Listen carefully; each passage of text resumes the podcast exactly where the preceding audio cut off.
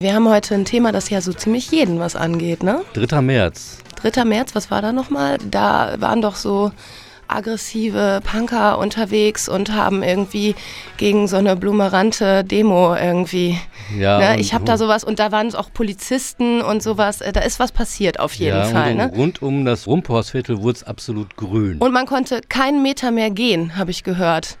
Ja, stimmt. Äh, aber, die aber die Nazis. Die Nazis, ja, die konnten keinen und das ist halt gehen. Thema unserer heutigen Sendung hier und deshalb haben wir auch Gäste eingeladen. Das sind unter anderem Carsten Peters, Pressesprecher oder Sprecher des Bündnisses äh, Keinen Meter. Bernd Drücke, Koordinationsredakteur, Journalist von der Graswurzelrevolution, einer anarchistischen Monatszeitung. Und wir haben hier auch noch einen Anwohner, nämlich den Jakob Jung, der zurzeit hier im Medienforum ein, ein äh, Praktikum macht. Hallo Jakob. Hallo. Ja, okay. Äh, wir fangen einfach direkt an, ja. Lassen keine Musik mehr laufen, sondern die kommt dann gleich erst danach. Äh, vielleicht einfach mal Hallo irgendwie euch in die Runde. Hallo. Schön, dass ihr gekommen seid, Ja. alle. Wahnsinn. Schönen guten Tag. Ja. Wir haben Ähm, viel zu erzählen, habe ich gehört. Ja, das ist auch wichtig, dass viel, viel erzählt wird und zwar alles, was wirklich auch wahr ist und wahr bleiben muss. Worum geht's denn? Ja, aktuelle Entwicklungen, Ermittlungen äh, nach dem Nazi-Aufmarsch, den, den Protesten dagegen und dem Polizeieinsatz. Es gab ja eine Menge Aufregung äh, so um diese ganze Geschichte herum. Wir wollen die jetzt nicht wiederholen. Wir wollen nochmal so, ein, so einen Rückblick halten und, und eine, da so ein Resümee äh, ja, mal vorstellen. Das heißt, äh, okay, ähm, was ist passiert? Wer kann mir so erzählen, mal so im Groben und Ganzen zusammenfassen oder alle zusammen vielleicht? Ja, was ist passiert? Ich glaube, dass äh, einmal sehr, sehr viel passiert ist an dem Tag und auch im Vorfeld bereits. Und deswegen muss man da vielleicht auch nochmal sehr genau differenzieren und, und hingucken und zu einer sehr genauen Bewertung kommen.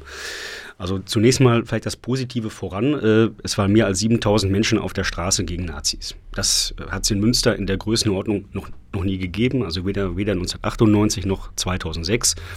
Es hat viele ganz unterschiedliche Protestaktionen gegeben ähm, äh, gegen den Nazi-Aufmarsch und ich finde, das muss man erstmal als klaren Erfolg voranstellen. Es waren viele Organisationen unterwegs, viele Menschen auf den Straßen. Das Thema hat die, hat die Stadtgesellschaft ja über Wochen beschäftigt.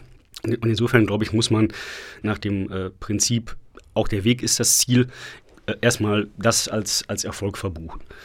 Jetzt kommen wir eben zum, ja, zur, zur Schattenseite dieses Tages oder zur, zur Schattenseite der ganzen Geschichte. Ähm, Es ist so, dass die Nazis ungehindert äh, durch das Rumpostviertel marschieren konnten, ihre gesamte Route ablaufen konnten und dass eben jeder Gegenprotest im, im Keim erstickt worden ist von der Polizei. Das, das ist das, was an Negativen festgehalten werden muss, dass also, also ein, ein ganzes Viertel hermetisch abgeriegelt war, dass den Anwohnern im Grunde ja, faktisch untersagt worden ist, ihren Protest spürbar und laut äh, zum Ausdruck zu bringen. Und äh, das ist eben, glaube ich, der, der Punkt, den man, den man da zunächst mal festhalten muss, als äh, deutliche Kritik an der Polizei. Weiter hinzu kommen dann eben dieses gewalttätige Vorgehen der Polizei gegen, äh, gegen Demonstranten, mit dem, mit dem Höhepunkt, dass eben einer dieser Gegendemonstranten ähm, bewusstlos geprügelt worden ist und sich äh, dann äh, ins Krankenhaus begeben musste, ärztliche Behandlung äh, über mehrere Tage in Anspruch nehmen musste. Wie gesagt, dieses Ereignis ist ja auch durch die, durch die Medien gegangen und äh, ist eines der vielen Dinge, die eben jetzt im Nachgang aufzuarbeiten sind. Da stellt sich mir eine ganz einfache Frage, warum? Warum passiert sowas? Dass, wenn man das jetzt so hört, äh, du erzählst ja gerade, da wird ein ganzes Stadtviertel hermetisch abgeriegelt, da dürfen Nazis durch die Straßen laufen. Dabei äh, hat vorher ganz Münster gesagt, auch das wollen wir eigentlich gar nicht und das wollen wir irgendwie verhindern. Kann mir irgendjemand eine kleine, eine kleine Idee geben, warum die Polizei äh, da so vehement irgendwie reagiert und denen das auch noch ermöglicht? Ja, das ist eigentlich eine Strategie gewesen von Herrn Wimber, kann man sagen. Also Herr Wimber ist ja der grüne Polizeipräsident von Münster. Und es ist leider mittlerweile Usus bei vielen Polizeipräsidenten, auch bundesweit, auch in Lübeck haben wir dieses Phänomen oder in vielen, vielen Städten, auch in Dortmund vor allen Dingen, dass eben Nazi-Aufmärsche von der Polizei geschützt werden und ungehindert durchgesetzt werden. Auch gegen große Menschenmengen. Wie in diesem Fall waren 7000 Antifaschisten und Antifaschistinnen da und auf der anderen Seite 311 Neonazis denen es durch die Polizei ermöglicht wurde, wirklich menschenverachtende ja, Sprüche loszulassen. Ich bin als Pressevertreter drin gewesen, habe das also auch gehört, zum Beispiel linkes Gezeter 9 mm. 9 mm war die Pistole, mit der die NSU äh, zehn Menschen ermordet hat. und äh, Deutschland den deutschen Ausländer raus. Daraufhin hat ja die Polizei sie ermahnt, woraufhin das geändert wurde in Deutschland den deutschen äh, Ausländer Stopp für ein neues deutsches Reich. Also solche Parolen, die eigentlich in keinster Weise auch nicht durch das Recht, Recht auf freie Meinungsäußerung gedeckt sind, wurden von der Polizei durchgesetzt. Es war absolut schmerzhaft, das äh, zu ertragen, muss man sich sagen.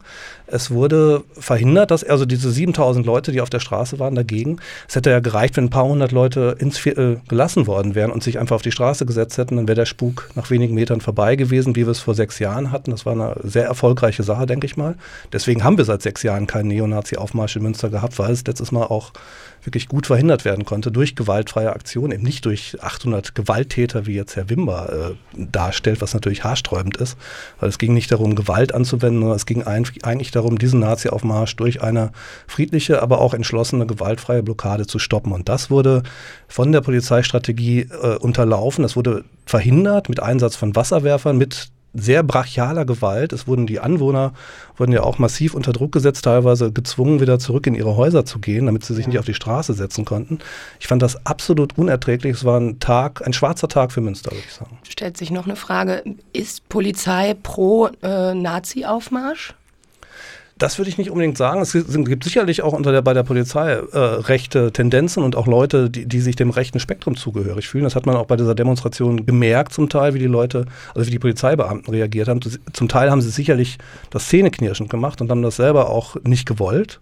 Aber es sind halt in erster Linie auch Befehlsempfänger, die dann äh, die Order von oben annehmen. Und die Order von oben war halt vom grünen Polizeipräsidenten, dieser Aufmarsch wird durchgesetzt. Und zwar koste es, was es wolle. Und in diesem mhm. Fall sind die äh, Grundrechte von 7000 Menschen äh, mit Füßen getreten worden. Das Grundrecht auf freie Meinungsäußerung, das Grundrecht auch auf Widerstand. Das Widerstandsrecht ist ja auch grundgesetzlich verbrieft gegen Nationalsozialismus. Die NSDAP ist seit 1945 verboten in Deutschland die nationalen Sozialisten Münster nicht. Allerdings ist das eine, genau genommen eine nationalsozialistische terroristische Organisation, die es äh, mit meiner Meinung nach äh, zu bekämpfen gilt, und zwar auch mit direkten gewaltfreien Aktionen. Ja, wo du schon mal dabei bist, Bernd. Bernd Drücke, als Journalist mitten im Rundpostviertel auch zugelassen ähm, und du warst auch vor Ort.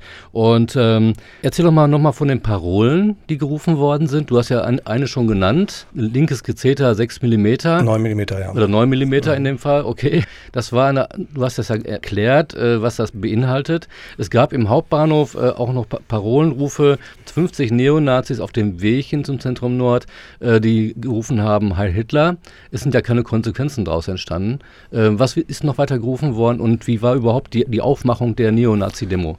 Die Aufmachung der Neonazis, also ein großer Teil dieser Neonazis wäre sicherlich auf der Straße gar nicht als Neonazi zu erkennen gewesen. Also es gibt ja sozusagen diese autonomen Nationalisten, so nennen die sich, die ziehen sich also an wie linke Autonome, könnte man sagen. Es gab Leute mit, mit Baseball-Cappy, also wo man auch nicht unbedingt davon ausgeht, dass es sich hier um Neonazis handelt. Also vom Outfit würde ich sagen, es entspricht nicht mehr diesem klassischen Klischee vom glatzentragenden äh, Neonazis. Die gab es natürlich auch dabei, aber insgesamt waren das ganz unterschiedliche Leute, auch unterschiedliche Altersklassen. Es waren Nazi-Größen in Anführungsstrichen, wie Christian Worch, also einer der bekanntesten Neonazis Deutschlands, auch vert vertreten. Aber eben auch diese Münsteraner Neonazis, die sich unglaublich gestärkt fühlen. Also ich, ich habe das ja da erlebt, wie sie wie die gejubelt haben und wie, wie, glücklich sie waren, dass sie endlich hier ihre Nazi-Scheiße durch Münster äh, durchziehen konnten. Auf der anderen Seite muss ich sagen, ja, es, es, die sind dann durch, durch die Straßen gegangen und die Passanten am, am Straßenrand standen da mehr, mehr oder weniger ohnmächtig, haben dagegen gerufen ne, und protestiert. Und die äh, Neonazis sind dann also auch teilweise mit so angedeutet, dass sie die Leute erschießen mit Finger und so weiter, dass sie auf die mit Finger gezeigt haben, so getan haben, ob sie eine Knarre hätten und auf sie schießen. Es sind ja im Vorfeld auch äh, zwei Neonazis verhaftet worden, weil sie Waffen dabei hatten. Und es ist eigentlich eine absolut ekelhafte Sache gewesen. An, an jeder Ecke, es gab min mindestens vier äh, Kundgebungen von den Neonazis, also am Anfang direkt und dann an drei weiteren Stellen. Und äh, es, das ganze Rundpostviertel äh, ist abgesperrt worden. Es war praktisch Ausnahmezustand, kann man sagen. Die Passanten und Passantinnen wurden bedroht. Zum Teil, äh, ich habe auch Fotos gemacht, wie gesagt, und Filme davon. Und äh, die Polizei hat zum, zum, Beispiel auch scharfe Hunde gehabt, ohne Maulkorb. Also der Maulkorb wurde extra abgenommen. Und aber, ist, nicht, gegen, ist, aber nicht gegen die Nazis? Nicht gegen die Nazis, sondern tatsächlich gegen ja. die protestierenden Antifaschistinnen und Antifaschisten, mhm. die, die, eigentlich ganz normale Bürger zum großen ja. Teil waren aus dem Viertel. Das ist sicherlich das Gute an dieser ganzen Geschichte, dass aus dem Viertel ganz viele Menschen äh, politisiert wurden, empört sind, über diese Situation und auch dadurch, dass es so durchgesetzt wurde. Allerdings. Wie sah es mit Vermummung aus, ganz kurz? Genau, das wollte ich auch noch fragen, ja.